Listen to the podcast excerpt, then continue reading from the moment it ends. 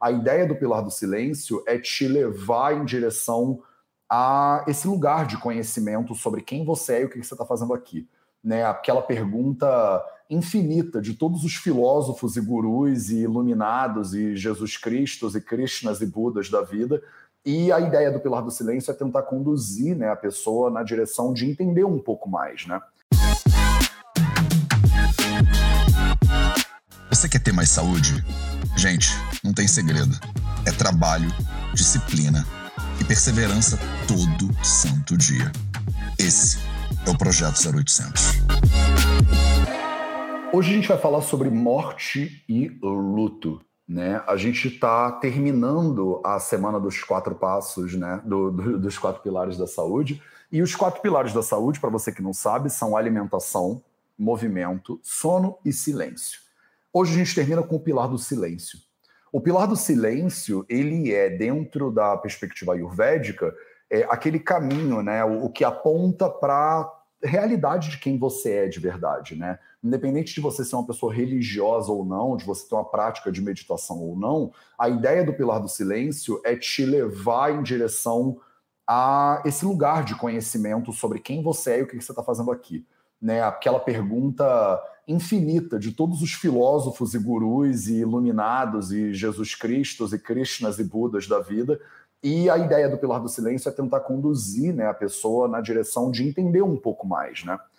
E nada mais relevante né, para esse mês, para o Setembro Amarelo, para esse contexto que a gente está de pandemia, do que a gente falar sobre luto e sobre morte. São perguntas que eu recebo o tempo inteiro mas são assuntos que têm uma delicadeza, né, e que são envoltos também de tabu, né, que eu precisava de um apoio bom, né, para a gente ter essa live e hoje é essa live, tá?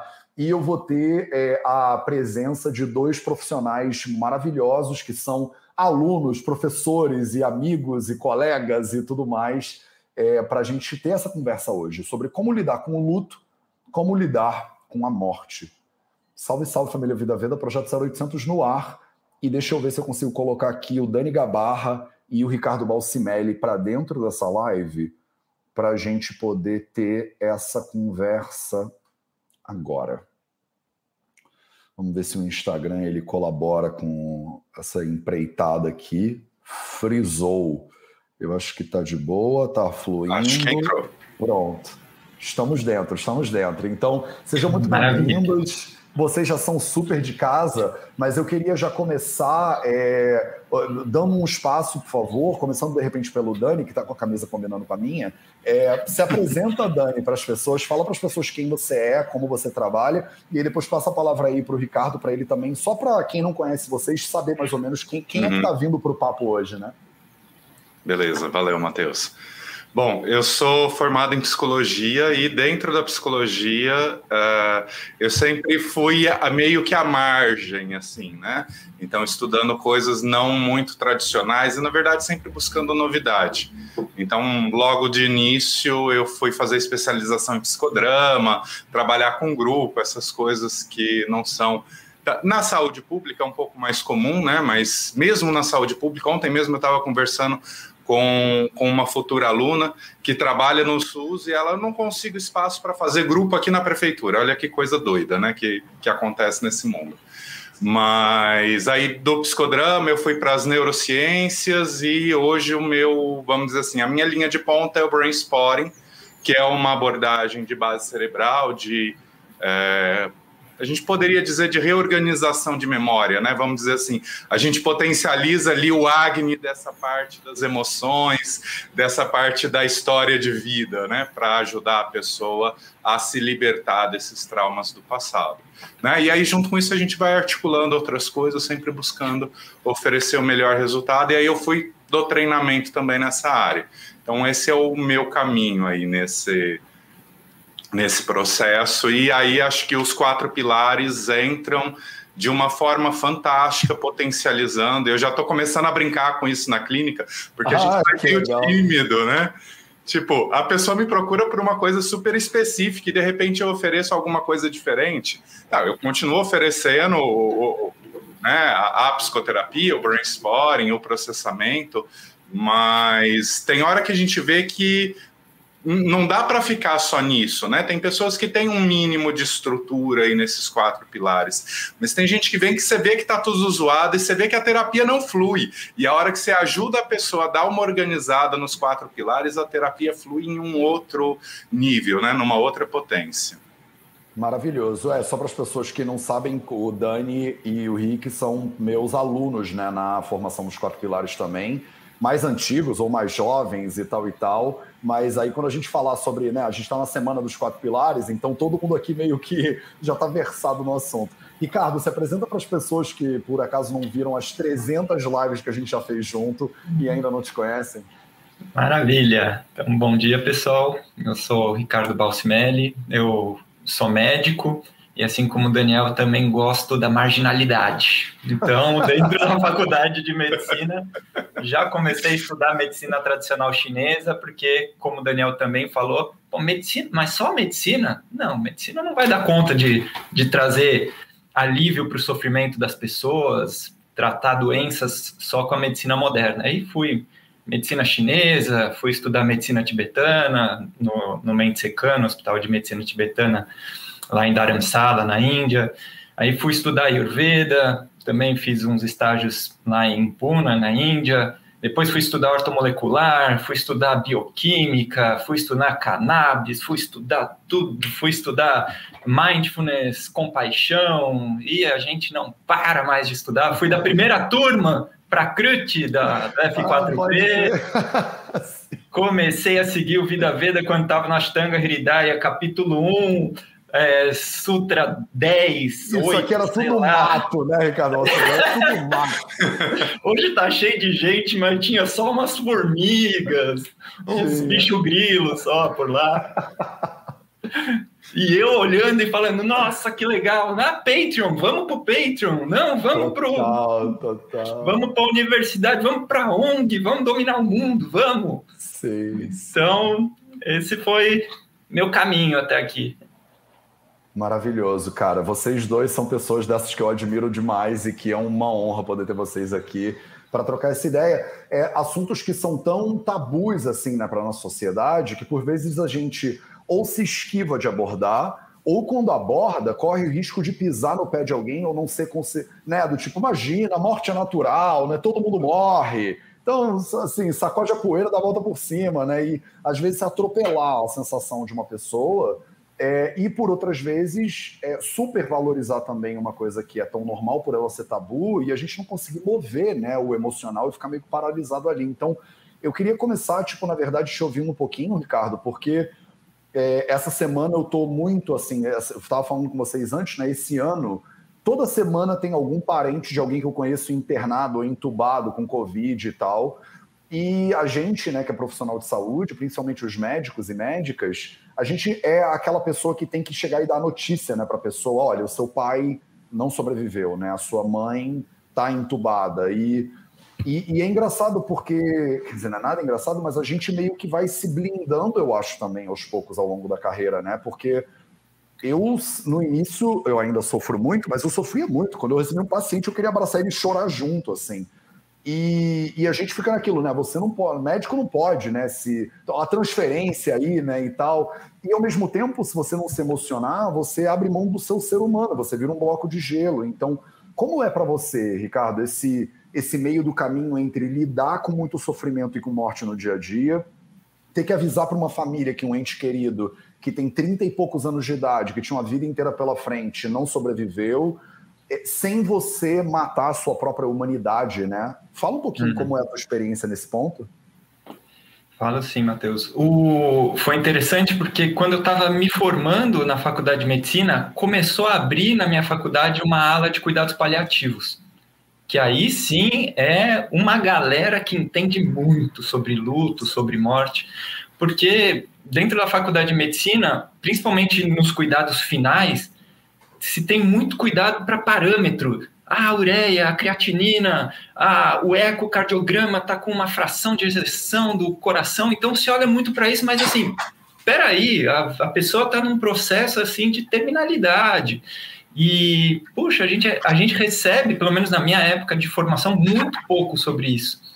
E aí, quando foi estudar mesmo, é, a parte do, do luto, cara, é um, é um mundo, assim, dentro até do, do, da geriatria dos cuidados paliativos, tem um mundo ali sobre o luto, e a complexidade do luto é tão incrível que, assim, a melhor descrição que eu vi sobre o luto é que é uma experiência biológica. Aí você fala, cara, por quê? Porque envolve social. Então, assim, o período de luto tem pessoas que, pum, se isolam. Né? Ou tem um processo que a pessoa tem uma negação e quer já ir para o social, manter as coisas do dia a dia. É uma experiência cognitiva porque tem, envolve até muitas vezes perda de memória, confusão mental, a pessoa começa a, a rememorar questões demais, é um processo também comportamental, então a pessoa muda forma de, de comportamento, porque às vezes ela ressignifica um monte de coisa ali na vida e é também uma tem um componente espiritual em que ela fala bom acabou acabou acabou ou será que essa pessoa foi para algum outro lugar. Então é interessante esse o luto muitas vezes tem um impacto muito forte que gera uma experiência para cada tipo de pessoa muito diferente e muito ampla, né? Então é, essa a gente tem que ter muito cuidado porque cada pessoa vai receber com uma intensidade de uma forma muito diferente, né? E e a gente tem que entender, assim, para quem tem essa, essa mente de, ah, morreu, natural, tudo mais, assim, não, não se apegue à experiência do, do morte. Tenha consciência de que o luto ele vai ocorrer para as pessoas que têm amor e têm um vínculo muito forte para essa pessoa que, que morreu. E aí o luto vai acontecer principalmente porque o luto ele é um processo de transformação do amor. Né? A, a, o luto é uma árvore, então essas experiências né, cognitiva, psíquica, espiritual são galhos em que o tronco é o luto e a raiz é o amor. Por isso, quanto maior o vínculo, maior o amor entre a, a pessoa que está no processo do luto e a pessoa que morreu, mais intenso e maior e talvez mais galhos vão existir nesse, né, nesse luto. Então a gente tem que respeitar muito a pessoa que está em luto, porque é uma, é uma experiência muito intensa, muito forte, né? e a gente tem que tomar muito cuidado na forma com que a gente vai, porque é isso, morreu é, um familiar de alguém querido, e a gente vai querer dar um apoio, a gente tem que ter muita delicadeza nesse approach, nessa chegada, porque você tem que ser muito respeitosa com essa pessoa. Essa pessoa ela pode estar em, em várias fases desse processo, de, de, dessa experiência, e a melhor coisa que você pode fazer é acolher essa pessoa e evitar muito aquela coisa de, ah, passou, supera, e é, é que a gente, na nossa sociedade, tem muito essa, esse mal-estar pelo, pelo sofrimento, pela tristeza, é, parece que a alegria é quase uma obrigação na nossa sociedade, então, ó, morreu ontem, hoje, ó, passou, vamos lá, vamos ser felizes, vamos fazer festa. Todo mundo tomou duas vacinas, mas assim, a gente tem que tomar esse cuidado porque a nossa sociedade impõe não respeitar muito a tristeza, né? Então, acho que para começar, para não pegar o tempo todo aí para o Daniel falar um pouco também, acho que eu acho que o primeiro approach é esse, é uma experiência biológica muito intensa, com muitos galhos, o luto é esse tronco e a raiz é o amor. Por isso que deve se chegar com muita atenção, com muita consciência nesse processo.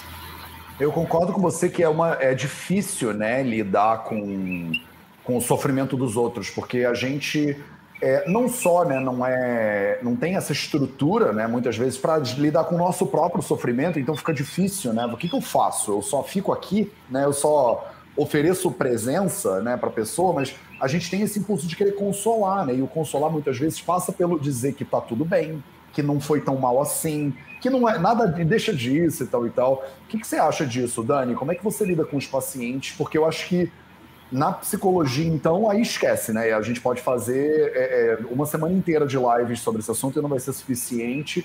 Tem pessoas que não se autorizam, né, passar pelo luto e sofrer. Tem pessoas que não sabem, né, como é que faz e aí acabam ficando mais frias. Como é a tua experiência em relação à questão do luto e da dor e da morte? Então, Matheus, eu acho que você colocou uma coisa que é chave, assim, é presença. Entende? Como psicoterapeuta, eu acho que como médico e como enlutado, ou como alguém ali que está é, acolhendo uma pessoa enlutada, é presença. Né? A presença é uma coisa muito mais poderosa no nosso organismo, na nossa psique, na nossa mente, seja lá que nome você queira dar, que divisão você queira dar, né? Mas é, se você for ver, as filosofias já falavam isso, as filosofias orientais, que você conhece muito melhor, né? Já trazem isso, é, e hoje a neurociência vem entendendo muito isso. Né? Então, é, muitas vezes, o que a gente tem que fazer é estender a mão né? É estar é tá ali presente. Olha, ok, está doendo. Né? Tem um, um filme é, que tem uma cena, um filme infantil, um desenho animado, que tem uma cena fantástica que é exatamente isso. A alegria chega, o, o, amigo invisível está lá ali triste, chorando porque perdeu o foguete. É, e aí a, alegria chega e vem, não sei o que, esse impulso social, né? De não respeitar a dor, de não, não é nem de não respeitar, mas de não dar espaço, de não dar presença para sentir essa dor, esse luto, é, é, é, tudo que é entendido como ruim na nossa sociedade, né? E aí a morte entra nisso, né? Porque a morte é, é, é, é a marcação da velhice, né? A marcação dessa, dessa finitude, que nós somos finitos, né? Então, é, a morte é natural? É, é natural. Adianta você dizer isso para a pessoa na hora que ela está sofrendo luto? Não. Eu acho que isso é uma coisa para é, é, a gente rever enquanto sociedade, como a gente está lidando com essa morte, não só com a morte, com a dor, com a velhice, com tudo isso que foge de um padrão ideal que é imposto, de certa forma. Né? Mas ali na hora do sofrimento, é essa presença, é essa presença que, inclusive, biologicamente gera regulação, gera regulação autonômica, gera regulação emocional, é, né? e nos ajuda, então, a digerir aquilo que a gente vivenciou, digerir as dores daquilo que a gente está sofrendo. Né? Então, a dor, muitas vezes, ela é o sinal de que tem algo olhando do aspecto emocional, uma emoção mal digerida, uma história mal digerida. Né? Então, uma pessoa que está sofrendo muito com luto é porque ela tem um histórico que vai gerando um acúmulo daquilo. Né? Se a pessoa lida com a morte, né, lida com a finitude, lida com a dor de uma outra forma, ela vai conseguir, é, ela vai ter uma facilidade maior de encarar esse luto mesmo em uma situação difícil. Agora, como sociedade, de uma forma geral, a gente desfavorece esse processo. Né? Gente, é, lógico que tem sociedade sociedade, você pegar no México, por exemplo, eles comemoram, é uma outra forma, tem, é, é tem se fala do assunto, só isso já é, é, talvez além de setembro amarelo, a gente devia ter um mês para falar de morte, né? por conta do tabu que isso é. Né? Então, acho que tem aí, tem esse aspecto social de, é, é, de negar a dor, de negar a morte, de negar a finitude, e isso é, favorece a dor no momento de luto, mas no momento de luto, o, de, o que de melhor a gente pode fazer pelo humano que está em sofrimento é a nossa presença enquanto humano. Né? O Mário Salvador tem uma fala que eu acho fantástico. Quanto mais é, sintonia, menos técnica. Quanto mais técnica, menos sintonia. Então, a terapia sintônica ela é muito mais poderosa do que qualquer arcabouço técnico que possa vir. E no sofrimento e na dor, o que a pessoa precisa é dessa conexão humana. É, eu acho que fica muito mais arte e menos ciência mesmo. Né? Eu tinha professores que falavam medicina bem feita tem muito mais de arte do que de é, engenharia né? e técnica e tal. É, eu acho que tá com um pouquinho de retorno no som do Dani. Então eu não sei, Ricardo, o teu tá todo conectadinho? É, tá. porque tem algum som que tá voltando para mim no Instagram, mas eu não sei o que, que, é. Mas tudo bem, quando o Dani tava falando, quando o Ricardo tava falando, não. É, e aí eu queria avançar esse assunto numa direção que eu acho que também é importante, que é é, quando a gente fala de morte, parece que é uma questão objetiva, todo mundo entende, né? Um ser humano ah, terminou o período de vida dele ali. Mas eu acho que tem muitos tipos também de morte, né? Então eu sempre conto a história de dois pacientes que eu atendi lá no início e que foram, tipo, no mesmo dia, assim, ou na mesma semana. É, um paciente que me chegou e era um rapaz, um jovem de uns 30 e poucos, 40 anos, e que ele estava deprimido e tomava medicamentos, vários medicamentos para depressão, e eu perguntando, investigando, né, olha, como é que começou isso, o que, que houve e tal e tal, ele me disse, olha, tudo começou quando morreu o meu bulldog. Eu tinha um cachorrinho lá atrás e quando meu cachorrinho morreu, parece que minha vida degringolou e foi tudo ladeira abaixo. E na mesma semana eu recebi uma paciente é, que tinha acabado de passar por uma dupla mastectomia, sobrevivente de câncer, e né, aquele câncer, né, aquela palavra que antigamente nem se falava, né, com, palavra com C e tal, e ela falando, Mateus, o câncer foi a melhor coisa que aconteceu na minha vida.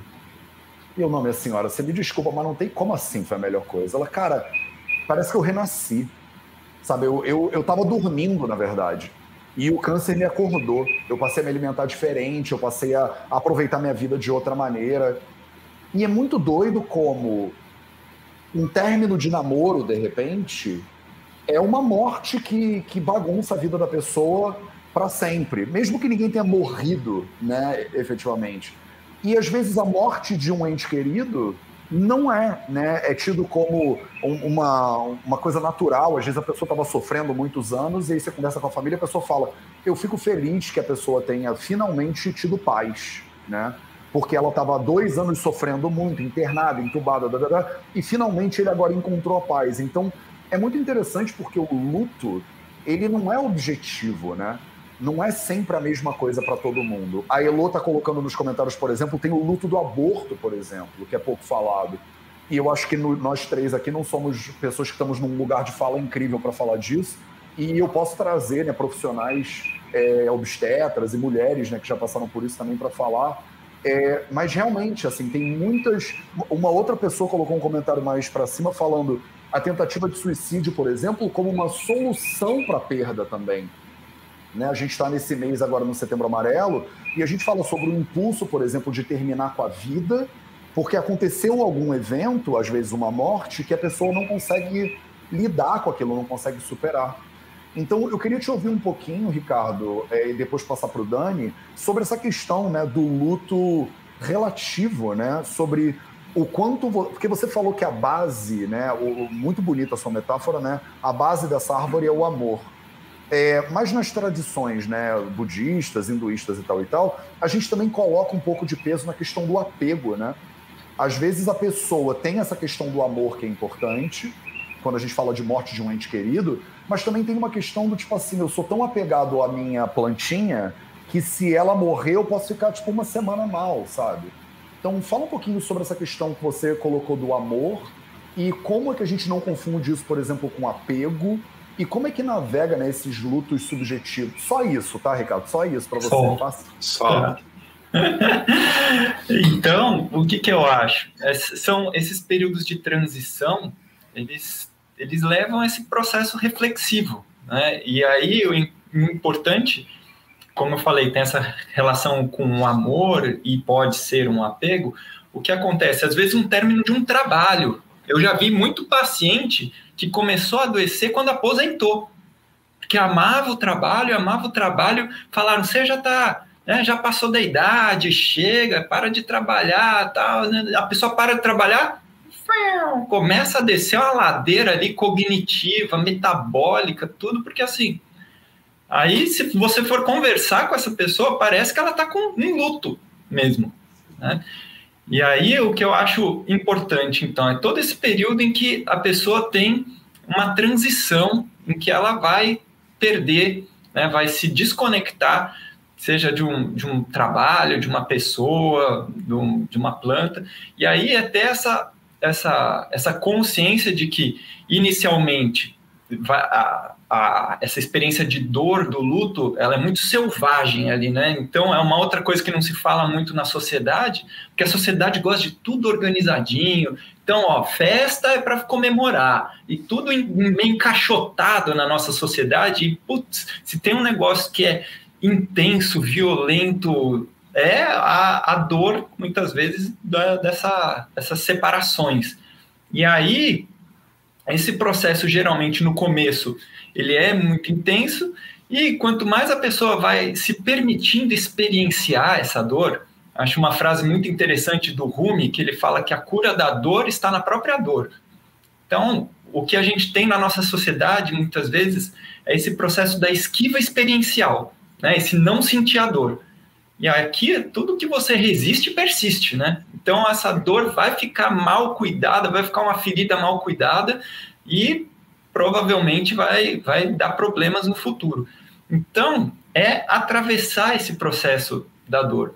É perceber que existia um processo de dor, essa dor ela é selvagem, ela está lá dentro de forma muito intensa, em algum momento ela vai encontrar um lugar dentro de você para repousar e tranquilizar. Acho que um, uma. O Daniel falou de um filme, vou falar de um outro filme também, cabeção pra caramba, que é o Matrix. Cara, se tem um negócio que é legal no Matrix, é aquela parte final. Ah, desculpa, pessoal, quem não assistiu, ó, já perdeu a hora de assistir. 20 final, anos. 20, 20 anos de Matrix já. Então, eu vou contar o final. Quando o, meu, a hora que o Neo fica brigando com a gente lá, chefe, ele briga, ele briga, ele briga, e aí você olha pro filme e fala, não vai acabar, porque os dois são indestrutíveis. Quando que acaba? Quando ele puxa o cara para dentro dele, incorpora o cara para dentro dele. Então, assim, não adianta você ficar lutando contra a dor. Puxa essa dor, né? Quando for possível, você tiver uma capacidade de se cuidar incondicionalmente, puxa esse processo, vive esse processo, e aí é ter esse feeling de seguir a vida e começar a, a ter uma continuidade. E acho que esse processo de transição também está muito conectado com. É, com a sua com, com ter uma vida com significado, né? Então, assim, é, eu acho muito interessante que a nossa sociedade busca felicidade, mas acho que a, felicidade ela é um subproduto de uma vida com significado.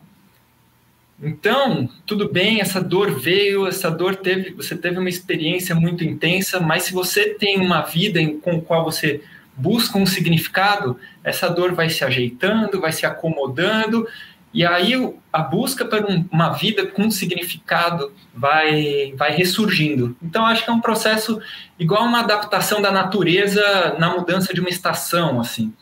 Então ocorre os ventos, ocorre os trovões, ocorre todo aquele é um processo intenso, né?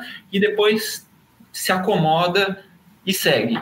E aí a gente tem que ficar bem atento nos pacientes que estão nesse processo para ver se essa acomodação está muito difícil, se aí entra um processo de vitimismo, aí tem toda uma questão complexa. Mas, e aí essa questão de vitimismo muita, muitas vezes relacionada, então, mais com apego do que com um amor genuíno, mas tudo isso é sutil, muito sutil. Sim, eu acho que também é, é totalmente influenciado pela maneira como a gente é criado para lidar com os eventos, né?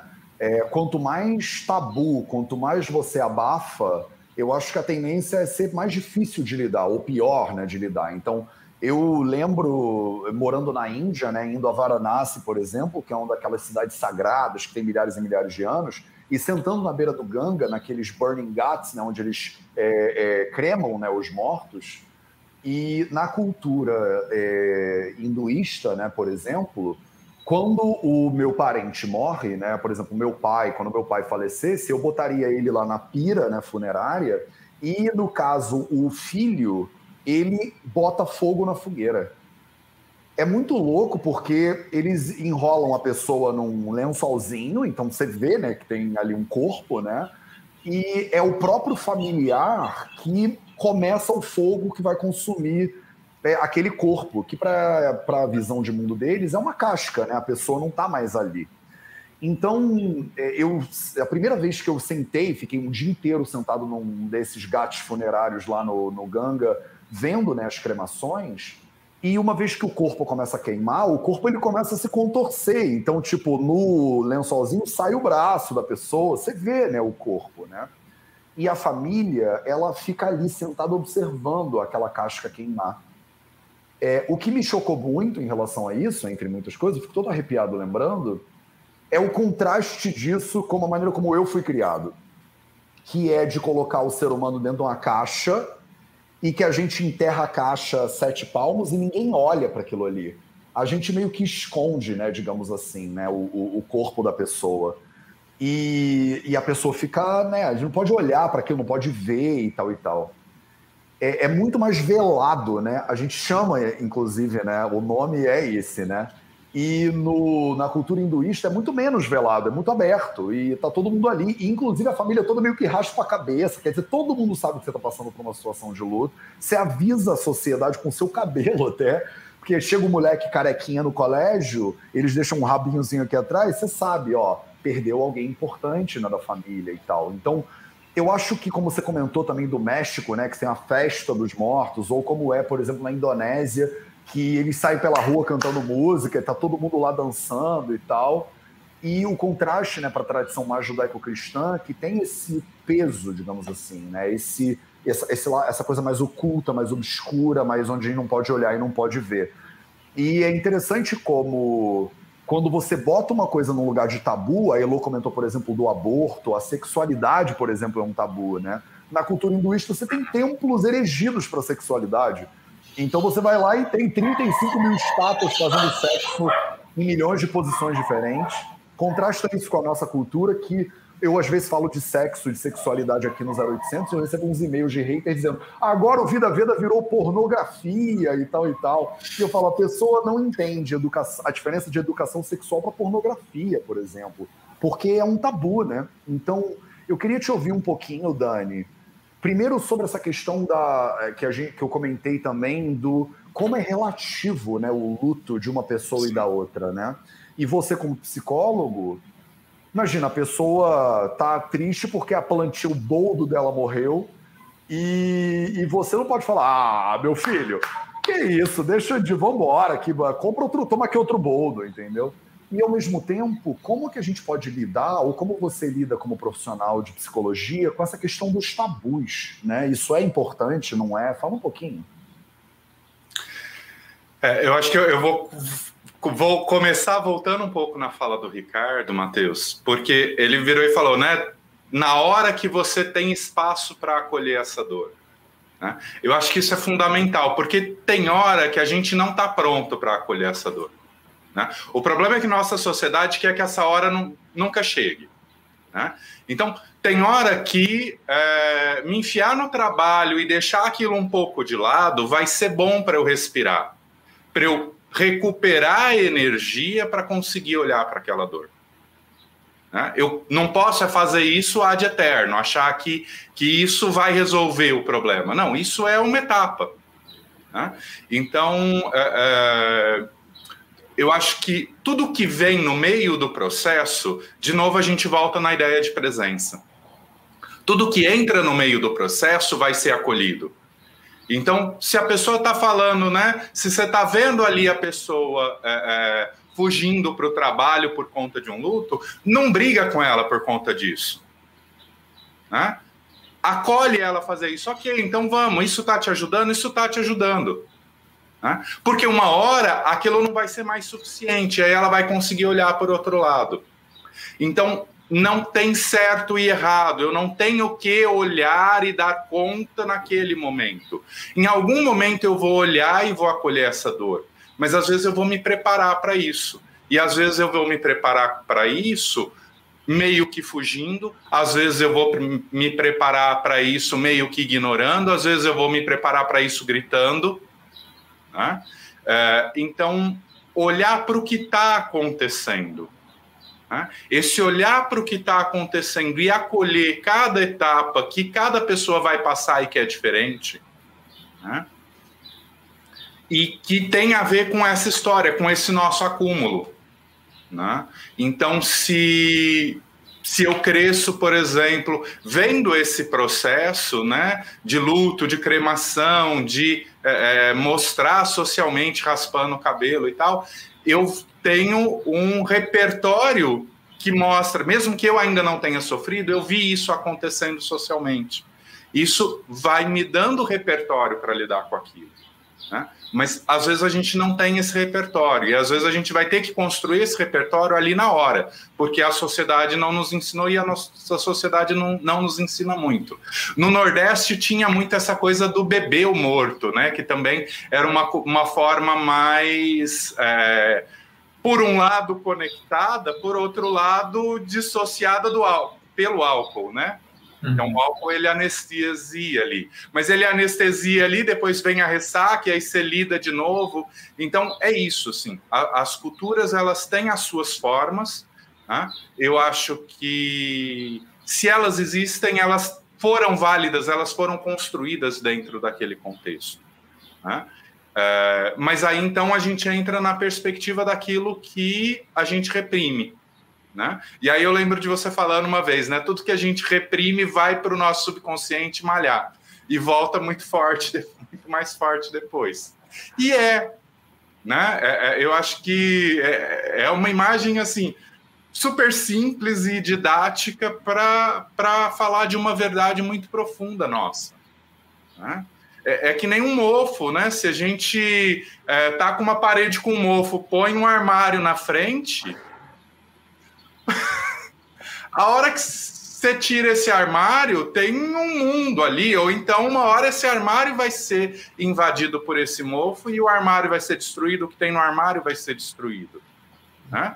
Então, às vezes, a gente vai receber a visita, tudo bem, a gente põe lá o armário, mas a visita saiu ou chegou o dia da faxina, vamos limpar, vamos tirar aquele mofo, vamos jogar alguma coisa para lidar com aquele mofo. Né? Então, é, é, esse reconhecer que tem coisas que eu não estou dando conta. Ah, ligação. Som, né? Ai. Reconhecer que tem coisas que eu não estou dando conta, né? E que eu posso não dar conta naquele momento, usar de algum artifício para respirar daquilo. Né? Não é para abafar, mas para eu tomar um ar daquilo. E aí, a hora que eu tomo ar, eu volto e tenho força para poder é, olhar para aquilo. E se eu não estou conseguindo fazer aquilo, eu chamo alguém. Eu peço ajuda para alguém. E se eu não tenho ninguém que saiba me ajudar, eu posso pedir só a presença. Né? Vem cá, não me fala nada, eu não vou falar nada, não me diz nada, mas me dá o teu colo. Né? E, e, isso é absolutamente curativo, isso é absolutamente integrativo para o nosso sistema como um todo. Então, eu acho que é, é isso, assim, é, é, o respeito ao momento, e aí a presença de novo. Acho que eu estou só falando de presença, né, hoje. Mas é, é, mas é isso, porque se eu tenho presença, eu sei que é hora de eu encarar, se eu tenho presença, eu sei eu sei que é hora de eu dar um passo atrás antes de eu olhar para aquilo. E tudo bem poder dar um passo atrás antes de olhar para aquilo, se aquele é o momento, se é o que a minha presença está me pedindo naquele momento. Eu acho muito fundamental isso que vocês estão falando e eu tem várias pessoas mandando comentários aqui no chat contando dos seus lutos e das suas perdas e de familiares que faleceram e como as pessoas lidaram. Algumas lidaram com mais dificuldade, algumas com mais facilidade, né? Ou como a gente comentou, né? Às vezes entendendo que era o momento, ou às vezes é, tendo dificuldade, né? A pessoa ficar arrasada. Eu já passei por alguns lutos da minha vida que eu lembro de parecer que tinha ácido correndo nas minhas veias. Assim, é uma sensação, como o Ricardo falou muito bem, que ela é física, né? Agora, é, a gente também está se encaminhando para a reta final dessa live, e aí, é, considerando né, toda a dificuldade, toda a individualidade, né, toda a, a, a é, o horror que é muitas vezes passar por um luto, principalmente quando você não tem uma estrutura social ou educativa que te ensinou o que fazer na, naquele momento. É, tem um outro lado dessa moeda que eu acho que vale a pena também a gente comentar. É, vocês comentaram o negócio do, do, da parede mofada que você bota um armário e eu pensei no quartinho da bagunça, né? que tem uma galera que tem o quartinho da bagunça, né? Então a pessoa vai botando tudo, não sabe onde botar, vai botando no quartinho da bagunça. E aí chega uma hora na vida que você abre aquele quarto e não tem como, né? Cai tudo em cima da, da pessoa e tal e tal. E é interessante porque muitas vezes a morte é o momento no qual você para para organizar né, a caixa, tudo que a pessoa deixou para trás, por exemplo. Você faz um, maricondo né, na vida da pessoa, você fala, cara, então, vamos ter que olhar agora tudo que meu pai deixou para trás, ou minha mãe deixou para trás, ou minha avó, ou meu tio, ou seja lá quem for, é, e a gente vai ter que organizar isso aí, né? É, e eu acho que a morte, não só de um ente querido, como mortes, né, de forma geral, elas são, eu acho que o Dani apontou para isso um pouco, esse, esse momento que inclui um potencial muito grande de renovação, né? Que no hinduísmo é o ciclo de Shiva, né? Tipo, você termina com um movimento para você poder dar origem a outro movimento. Então, às vezes é o sacode que você precisava para parar e organizar é, as coisas daquela pessoa, botar os papéis em dia. Eu lembro do meu avô, quando meu avô morreu, ele deixou um monte de papel e documento e burocracia para resolver que a minha família está até hoje, tipo, 20 anos depois, botando em dia, organizando, assinando papel e documento e tal e tal. Então, muitas vezes é uma vida inteira de pendências que a morte traz à tona para a gente poder parar e olhar. E muitas mortes, como o Ricardo comentou do emprego, né, por exemplo. Você perdeu o emprego, muitas pessoas falam, cara, eu perdi o emprego e aí eu comecei a fazer o que eu gostava da vida, né? É, finalmente aquele ciclo chegou ao final e aí começou um ciclo incrível, positivo, solar e tal e tal. Queria te ouvir um pouco também agora, Rick, depois passar para o Dani, sobre isso, né? Sobre. É, tem um livro da Elizabeth Kubler-Ross que chama né, A Morte, um Amanhecer, né? Que é uma dessas médicas incríveis que trabalhava com cuidados paliativos e que fala né, do, desses cinco estágios do luto, essas coisas todas e é, fala disso, né? Como a morte é um ponto, é um de pivô na vida de quem está vivo é, e pode ser uma morte, né? Literalmente morte, ou pode ser um momento de término de ciclo que pode servir como alavanca para o próximo momento que a pessoa vai viver.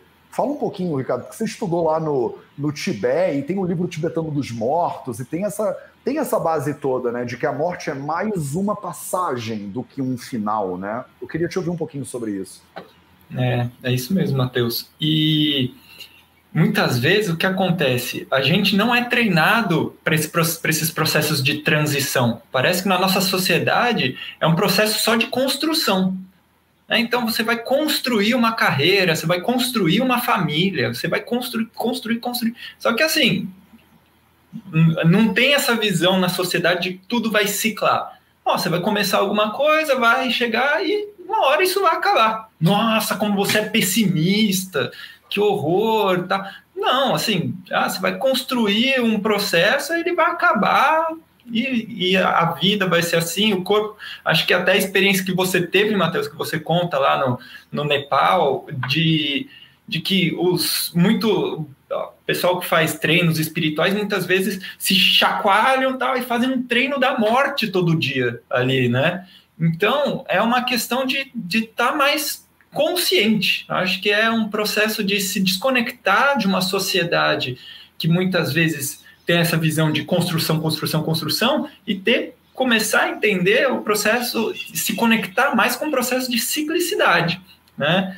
Então, por exemplo, falamos dos fungos aí, do mofo na parede, e eu acho muito incrível, porque o reino Fung, tem até um, um documentário interessante no, no, Netflix que chama Fungos Fantásticos, que ele fala da importância dos fungos e o reino Fung é muito engraçado. A gente bota ele no quartinho ali. Então, ah, vamos estudar vegetais, vamos estudar os animais, os minerais. Fungo, ah, fungo é, só cresce em coisa estragada. Aí os caras começaram a estudar e falaram: meu, tem uns fungos com potência medicinal Teve desastres ambientais que eles colocaram fungos lá e conseguiram transmutar. Porque é isso, o fungo é um, um sistema de transmutação.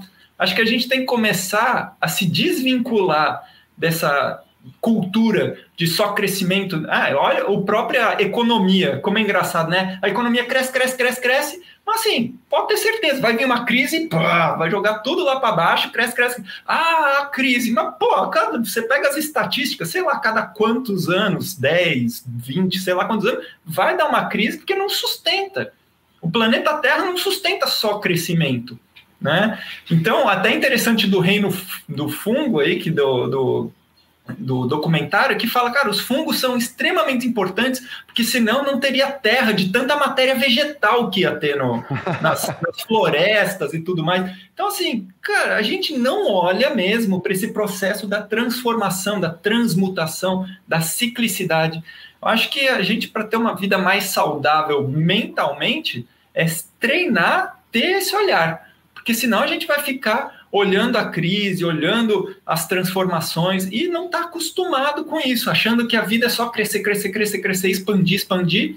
Mas não, na natureza a gente tem que ter essa consciência do processo de ciclicidade e transmutação.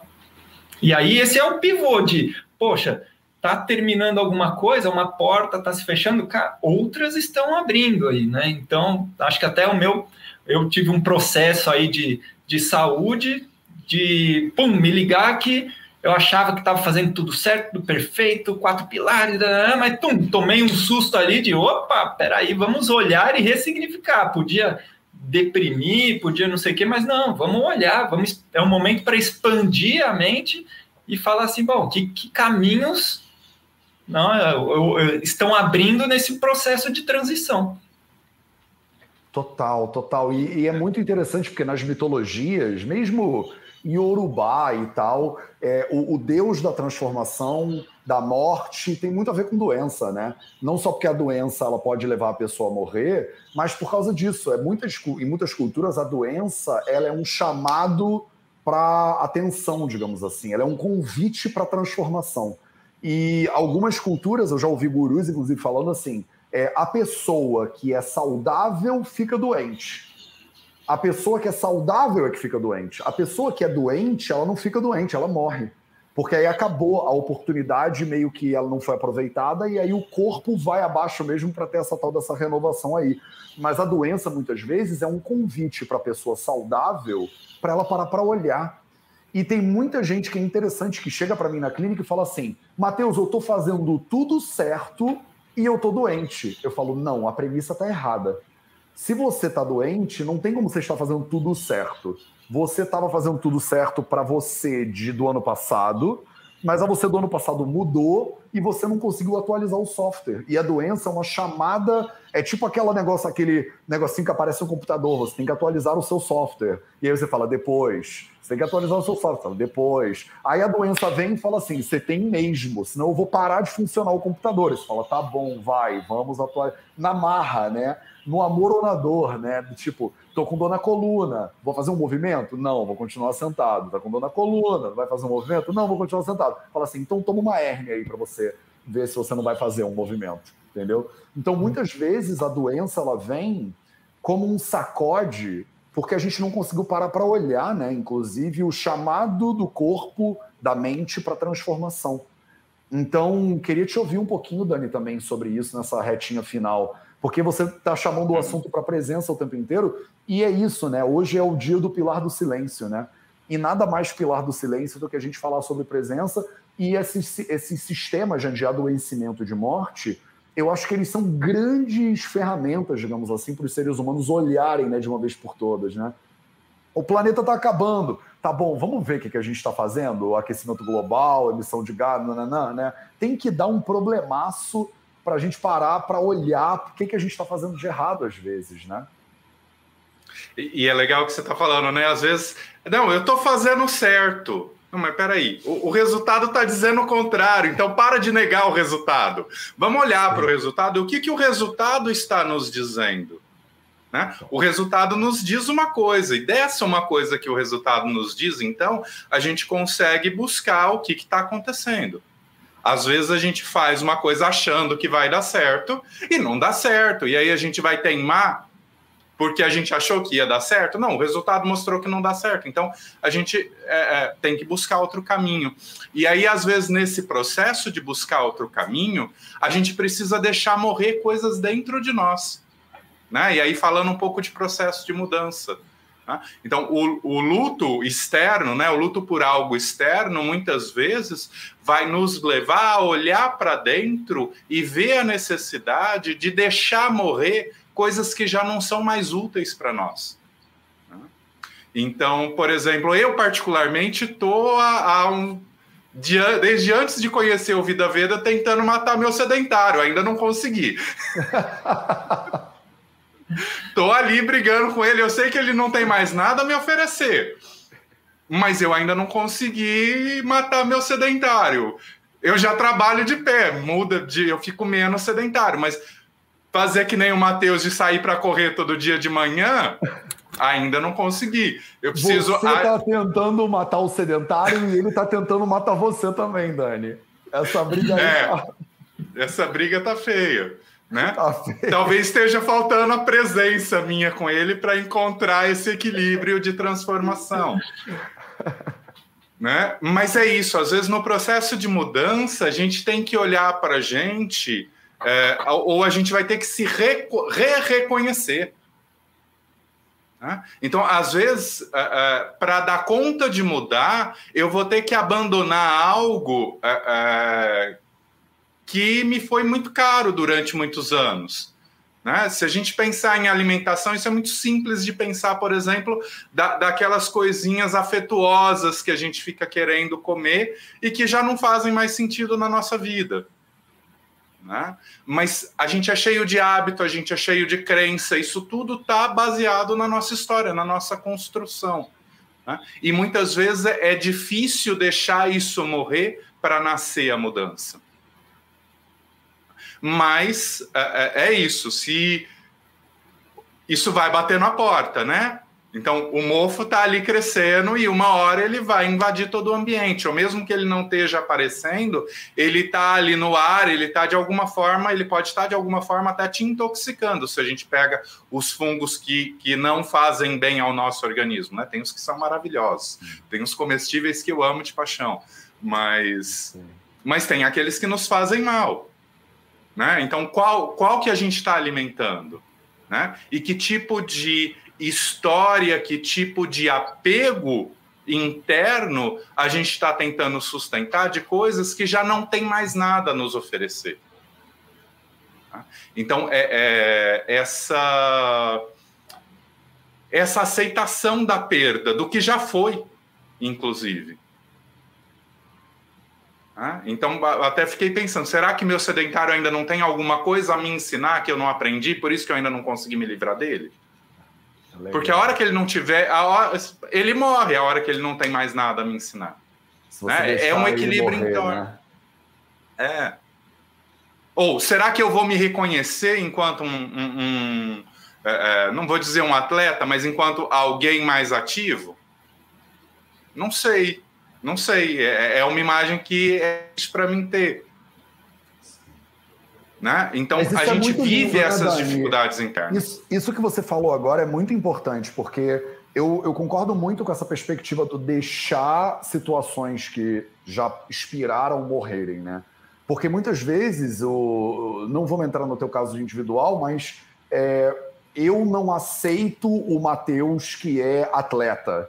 Então eu não, de, eu não deixo o Matheus sedentário morrer, porque eu ainda não tenho essa. Eu não consigo ver essa alternativa, né? É, quantos Mateus eu não tive que deixar né, morrerem, digamos assim, para eu ir me tornando a pessoa que eu sou hoje, sabe? E que se eu tivesse me aferrado, não, mas eu inventei que eu ia ser desse jeito aqui, muitas pessoas que eu vejo na clínica também estão ali ainda, não querem deixar embora, e eu tenho que falar: olha, isso que está segurando já passou você está tentando agarrar esse passado pelo cabelo, mas ele já foi. Se você, você nem precisa fazer nada, você só precisa soltar. Se você só soltar, a gravidade toma conta do resto, né? Então, eu acho que o que fica para mim de lição, né, de provocação dessa live, e que eu gostaria de trazer para essas mais de 500 pessoas que estão com a gente aqui ao vivo agora, é exatamente a ideia de é, o que, que você não está deixando né, passar. Porque no momento que a morte ela se apresenta, o luto ele é necessário e é, digerir, né, inclusive, esses processos todos é muito fundamental. Quer dizer, não negar o luto, não negar a dor é importante. A gente está falando de dor aqui, mas num lugar de aceitação, né? A Paulinha falou agora nos comentários de entrega, né, em relação ao processo, mas ao mesmo tempo, né? É, o que que você de repente está aí se ferrando, está aí doente, está aí triste, está aí mal, porque você não está conseguindo deixar isso ir embora na real. Tipo, já era esse movimento, o, o, esse momento já passou e você ainda está aí insistindo e dando murro em ponta de faca, porque vai ter que ser desse jeito que a pessoa de 10 anos atrás inventou que tinha que ser. Né? Então, Isso é um passo para a depressão. Sim. Sim. E nesse ah, setembro esse, amarelo, esse eu acho que esse tipo de reflexão é absolutamente fundamental. Então, bom, eu agradeço muito a presença de vocês. É, a gente poderia ficar tipo seis horas aqui falando, não tenho dúvida nenhuma. É, vocês podem encontrar mais o Ricardo Balcimelli no dr.ricardo Balcimelli. Balcimelli com dois L's, não é, Ricardo? É. Balcimelli com dois L's. E o Dani Gabarra. É o que, Dani? É arroba Daniel Gabarra? É, arroba Daniel é, Gabarra, em todas as Daniel, redes. Em todas as redes. É, o Ricardo. Rick, você está fazendo ainda aquelas meditações guiadas de manhã? Agora estou fazendo à noite para ah. ajudar a matar o dia. Ai, que bom, que bom. Ajudar então. a, a, finalizar o ciclo do dia e ajudar nesse processo do sono, da noite. Do... Então, mudei o horário para a parte que da horas noite. Que tá de noite agora? Às oito da noite. Maravilhoso. Então, para a galera que está no horário de Brasília ou para a galera que está aqui em Portugal e gosta de meditar na madrugada, é, siga, lá, siga lá o Ricardo Balcimelli. E o Dani Gabarra também faz umas lives muito massa no YouTube, no Instagram. Então, segue lá o Dani Gabarra. Lembrando todo mundo que amanhã, sábado, dia 11 de setembro, a gente tem um treinamento de 9 da manhã ao meio-dia, que é gratuito, vai rolar no YouTube. É, e eu aguardo todo mundo lá. Obrigado vocês dois, vocês são maravilhosos, vocês moram no meu coração. Obrigado, eu admiro muito o trabalho de vocês. A gente não conseguiria fazer nada disso se não fossem pessoas maravilhosas que nem vocês. Então, esse foi o nosso último projeto 0800 da semana, né, dos quatro pilares da saúde. Falamos um pouco sobre silêncio, dor, luto e morte hoje. Obrigado a todo mundo que está aqui na presença. Eu vou botar nos stories aí para vocês o link deles dois para vocês poderem seguir daqui a pouquinho. Obrigado, Dani. Obrigado, Ricardo. E a gente se vê de novo muito em breve.